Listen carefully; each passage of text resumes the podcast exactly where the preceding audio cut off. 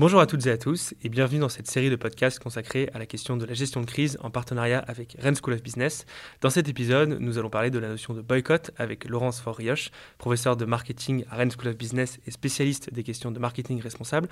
Alors euh, Laurence, euh, bonjour tout d'abord. Est-ce que vous pouvez vous présenter peut-être plus amplement à nos auditeurs? Alors je m'appelle donc Laurence Forrioche, je suis professeur associé euh, au département marketing de Rennes School of Business. Je m'attache particulièrement aux questions de marketing responsable, même si ça peut sonner comme un oxymore. Il y a des réflexions euh, possibles autour de, ces notions. Euh, et je suis euh, également directrice d'un nouveau programme qui est une filière environnement et transition qui va ouvrir en septembre prochain au sein de notre programme Grande École première année. Ben voilà, c'est très clair. Alors donc euh, on va euh, attaquer pardon, le, vif du sujet, hein, ce, sujet qui nous intéresse aujourd'hui, qui est donc le boycott. Euh, ben, simplement, est-ce que vous pouvez rappeler la définition du boycott et peut-être proposer une petite rétrospective historique de ce concept? Alors, le boycott, c'est en fait euh, un, mot qui vient d'un nom commun, boycott. Euh, on peut aussi utiliser euh, en langage un peu plus soutenu le terme de boycottage, que l'on va entendre parfois. Boycotter, c'est cesser volontairement toute relation avec un pays, avec quelqu'un, avec une entreprise, dans le but d'exercer sur eux une pression ou des représailles. C'est aussi potentiellement refuser d'acheter des produits ou des services, de participer à une élection, un événement, etc. Alors, ce qui est pour moi particulièrement intéressant dans cette euh, notion de boycott, c'est justement l'idée d'action volontaire, la volonté d'agir et non plus de subir en reprenant en main une forme de pouvoir. Par le boycott, on va réaffirmer le fait que l'union fait la force et puis surtout, euh, on va être dans un registre normalement pacifiste. Alors l'histoire du boycott, euh, elle est, très très longue et je vais vous en donner quelques, quelques extraits et quelques repères euh, historiques. Euh, j'évoquais le fait que boycott vient d'un nom commun. Hein, il y a bien eu un monsieur boycott en fait à l'origine du mot et, du concept. et c'était le capitaine Charles Boycott, Charles Cunningham Boycott, qui était un propriétaire terrien irlandais de la fin du 19e siècle. Et ce propriétaire terrien ne traitait pas très bien ses fermiers. Euh, un jour, euh, ils ont donc décidé de se lier pour faire bloc contre euh, ce monsieur boycott et de le frapper d'ostracisme en le mettant littéralement en quarantaine, lui et sa famille, en rompant tous ses liens sociaux, en l'empêchant de recruter des ouvriers pour ses récoltes. Même le facteur du village s'y est mis à refuser de lui livrer son courrier. Euh, ce qui fait que ce, boycott euh, a été poussé euh, à la faillite. Et le terme, l'anecdote, s'est répandu dans les journaux de l'époque. Et, le terme est devenu en fait associé à cette idée de réaction et de mise à l'écart lorsqu'on s'oppose à, quelque chose que l'on n'apprécie pas. Alors effectivement, cette anecdote est assez, euh, insolite, assez euh, méconnue, je ne sais pas, en tout cas à titre personnel, je ne la connaissais pas. Euh, mais ce qui est intéressant, c'est de, voir qu'effectivement, il y a des exemples bien plus anciens dans l'histoire de boycott. Alors effectivement, le boycott, on, peut le rattacher à des actions bien plus anciennes. L'un des plus anciens exemples de boycott apparaît déjà dans la Lysistrata d'Aristophane. C'est une comédie grecque hein, qui a été écrite en, 411 avant, avant Jésus-Christ. Euh, sur fond de guerre et de domination masculine, l'héroïne éponyme hein, du, roman, euh, enfin de la comédie, euh, Lysistrata, va persuader les femmes d'Athènes de se refuser à leur mari pour contraindre les hommes de mettre fin aux hostilités contre Sparte. Un petit peu plus proche de nous, dès la fin du XVIIIe siècle, des anti-esclavagistes demandaient à leurs concitoyens de ne plus acheter de produits en provenance des Antilles, qui était l'Inde occidentale à l'époque. Euh, il y a eu aussi le boycott de produits anglais lors de la Révolution américaine pour l'indépendance, notamment le, fameux boycott euh, du, thé, dont, certains d'entre vous euh, ont peut-être entendu parler. Et puis, celui qui a vraiment rendu le, boycott célèbre, c'est Gandhi, qui a souvent utilisé le, boycott, notamment en opposition aux impôts britanniques en 1930, et qui, la symbolique, qui en a fait le symbole en fait de l'arme des faibles. Hum. Alors, de fait, justement, on associe euh, beaucoup la notion de boycott aux pays anglo-saxons. Est-ce que c'est à raison ou à tort finalement? Alors, à raison, oui, parce que euh, historiquement, c'est vrai que le boycott est un outil de protestation très ancré dans l'histoire anglo-saxonne, comme on vient de le voir, euh, même, même à son origine. Euh, la France elle-même a été victime de boycott de ses produits par certains pays anglo-saxons, aux États-Unis notamment suite à la décision de ne pas s'engager dans la guerre d'Irak en, 2003, ou encore en 1995, en réaction aux essais nucléaires de la France en, Polynésie, la France a été boycottée boycottées par l'Australie. Dernièrement encore, on a subi des actions de certains pays du, Moyen-Orient, mais nous verrons que la France est également un pays où aujourd'hui le boycott se, développe, tout comme dans différents pays du monde. C'est-à-dire qu'on est sorti aujourd'hui du simple registre anglo-saxon du boycott. C'est vraiment une, notion qui a pris toute sa part dans le monde. Mmh. Oui, effectivement, on va voir des, exemples un peu plus récents et puis surtout comment ce, boycott maintenant euh, euh, s'est implanté dans, nos sociétés contemporaines, notamment occidentales. Euh, on peut peut-être revenir sur un autre exemple un peu plus historique et, là, pour le coup, on pourrait faire un podcast à part entière sur ce sujet. C'est la question du boycott à la lumière, ou en tout cas à l'aune des Jeux olympiques. Alors, oui, euh, les Jeux olympiques, c'est un, très bon exemple euh, récurrent d'appel au boycott, parce que de par leur visibilité mondiale, les Jeux olympiques ont toujours fourni un excellent terreau pour des actions de boycott euh, entre nations. alors vous avez certainement entendu parler du célèbre appel à boycott des Jeux olympiques de 1936 en Allemagne par certains pays, alors que le régime nazi était déjà arrivé au pouvoir. Euh, mais en 1958, ces mêmes Jeux olympiques ont été de nouveau boycottés, ou en tout cas il y a eu un appel à boycott par plusieurs pays euh, pour différentes raisons. Là, il y avait la crise de, Suez ou l'invasion de la Hongrie par l'Union soviétique. Euh, et puis un petit peu plus, proche de nous, en 1980, c'est le président Jimmy Carter qui décide de boycotter les Jeux qui ont lieu à Moscou. Euh, afin de protester contre l'invasion de l'Afghanistan par l'Union soviétique. Alors, ce qui est intéressant en 1980, c'est que les États-Unis vont même aller jusqu'à organiser un événement parallèle euh, qui s'appelle euh, le Liberty Bell Classic pour les nations qui ne se sont pas rendues à Moscou. Euh, et puis, alors il y a, quelques jours euh, encore, hein, euh, France Info titrait Faut-il boycotter les Jeux de Pékin en 2022 au nom des droits de l'homme? Donc on voit que de par sa visibilité, de par leur visibilité, pardon, les, Jeux Olympiques ont vraiment, je dirais, ce, terrain favorable à lancer des appels au, boycott visibles et efficaces. Mmh. Oui, on veut penser aussi effectivement à la Coupe du Monde au Qatar, hein, qui, qui effectivement euh, Dans le même registre, déchaîne exactement les, passions de la même mmh. manière. Euh, alors finalement, est-ce que le boycott n'est pas eh bien l'arme des faibles quelque part? Alors c'est ce que je, je, je, disais tout à l'heure. Hein. C'est vrai que Gandhi a contribué fortement à cette image et à identifier le boycott à, cette idée d'arme des faibles, à en faire un, un symbole de lutte pacifiste. Euh, contrairement au blocus ou à l'embargo qui sont liés à des décisions étatiques, voire militaires, le boycott est très lié à une action d'acte citoyen, un acte de non-coopération avec ce qui est perçu comme une injustice ou des actions euh, non éthiques. Alors, il y a quelques décennies encore, le boycott pouvait rassembler autour d'événements euh, très visibles comme les Jeux Olympiques, mais il restait compliqué de coordonner en fait les forces et les actions euh, pour faire grandir les rangs et faire un, boycott détonnant.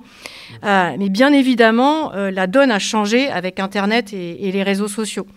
Euh, le développement d'Internet et des réseaux sociaux a, bien sûr facilité les actions de boycott, puisque toute la force de ces mouvements tient au fait de rassembler autour d'une cause, selon l'adage bien connu de l'union fait la force. Euh, vous avez par exemple aujourd'hui une plateforme euh, comme iboycott.org, euh, une plateforme française, qui va offrir aux, citoyens un outil qui va leur permettre d'agir concrètement contre les grands acteurs économiques à l'origine de, scandales éthiques. Et évidemment, de par sa visibilité, de par cette idée de visibilité digitale, hein, Internet, réseaux sociaux, etc., aider bien sûr à rassembler les opposants et, euh, et, les personnes qui euh, se posent en faveur du boycott de telle ou telle marque. Hmm.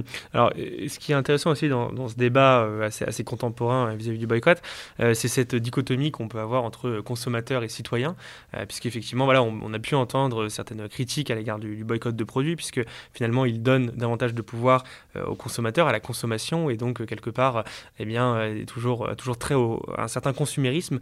comment se positionner vis-à-vis de, de, ce débat contemporain, justement, entre citoyens d'une part et consommateurs d'autre part?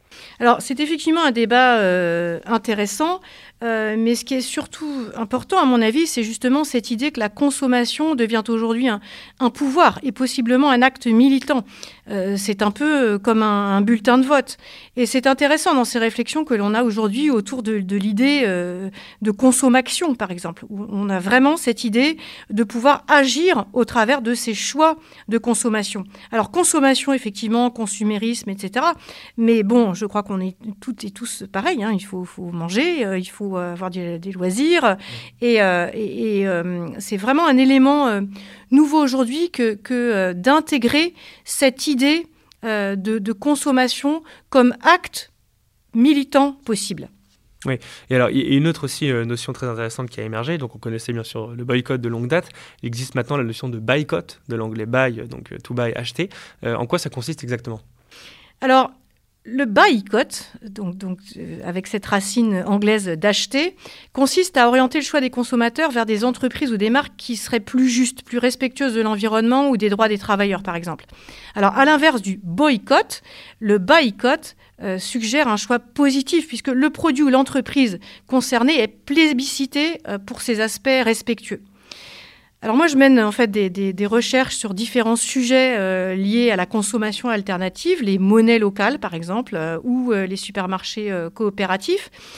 Et, je me rends compte qu'il peut y avoir des boycotts en fait directs explicite, mais aussi des formes de boycott plus indirectes.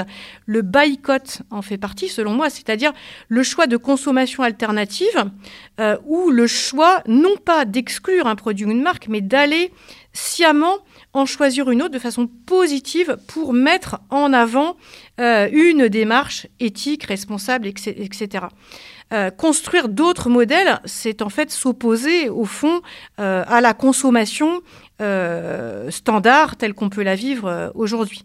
Et là, on fait non pas le choix de ne pas acheter des produits ou des marques de grande consommation, euh, mais de boycotter en fait tout un système par des actions citoyennes qui vont donc sortir du, consumérisme euh, en générant d'autres modèles. Hein. Donc j'évoquais par exemple ces supermarchés coopératifs, euh, dont vous avez euh, pardon, dont vous avez peut-être entendu parler. Un des exemples c'est la Louve à Paris. on a Brésicop à Rennes. Enfin vous, regarderez si le sujet vous, vous, intéresse, qui sont en fait des alternatives aux modèles de distribution tels qu'on peut les connaître aujourd'hui. Hmm. Alors quand on se penche justement davantage sur cette notion de, boycott appliquée euh, au marketing et à la consommation, euh, finalement, est-ce que cette, euh, cet acte de boycott est davantage arrangé dans l'ordre de l'action de coup de poing, de l'immédiateté, voire voilà, de, l'effet de com, de, l'effet symbolique, ou est-ce que de fait, sur le temps long, le boycott effectivement a un effet et un impact considérable sur les marques et de manière générale sur, sur les entreprises qui produisent des biens de consommation? Alors effectivement, cette idée que c'est un, outil de l'action coup de poing et de l'immédiat, euh, c'est l'impression que l'on peut en, avoir un peu comme un, coup d'éclat ponctuel, euh, mais c'est justement l'impact à plus long terme qui est finalement le plus compliqué à gérer pour une marque euh, ou une entreprise. parce que ce qui est important aussi dans cette idée de boycott, c'est qu'il peut avoir un impact sur l'image de la marque à long terme. Euh, le boycott, dans un premier temps, va souvent avoir un impact sur les ventes de la marque touchée, c'est l'effet immédiat. Mais il ne faut pas négliger les effets à long terme, tels que l'impact sur l'image de marque ou sur l'infidélité à la marque qui peut être temporaire ou définitive. Euh, le temps du boycott, les consommateurs et les consommatrices vont souvent devoir se tourner vers d'autres produits concurrents. De ce fait, ils vont découvrir d'autres offres sur le marché pour répondre à leurs besoins. Et si le conflit avec la marque se résout d'une façon satisfaisante, euh, il va y alors y avoir deux options. Soit revenir à la marque d'origine ou rester avec la marque concurrente. Et les actions de boycott, euh, elles vont quand même imprégner les esprits du grand public et des consommateurs. C'est-à-dire, au-delà de la chute des ventes, on a un autre effet sur le long terme. Ce qui est important de comprendre ici, c'est l'idée de positionnement d'une marque. Euh, le positionnement d'une marque, il s'agit en fait non pas seulement de la place que l'entreprise ou la marque euh, que l'entreprise veut lui donner sur un marché, mais c'est avant tout justement la place que cette marque va occuper dans l'esprit des consommateurs. Et ça, c'est très important. Euh, c'est ce qui va reposer essentiellement sur des associations spontanées, implicites et explicites que le consommateur va faire autour de cette marque. Par exemple, on vous dit Volvic, vous pensez Volcan, ou Mercedes, vous pensez Allemagne. Alors, ces associations, elles peuvent bien sûr être positives ou négatives. Et c'est là que les campagnes de boycott ont un impact à plus long terme que la seule baisse des ventes euh, à un instant T, euh, sur une période plus ou moins longue. Les images vont rester.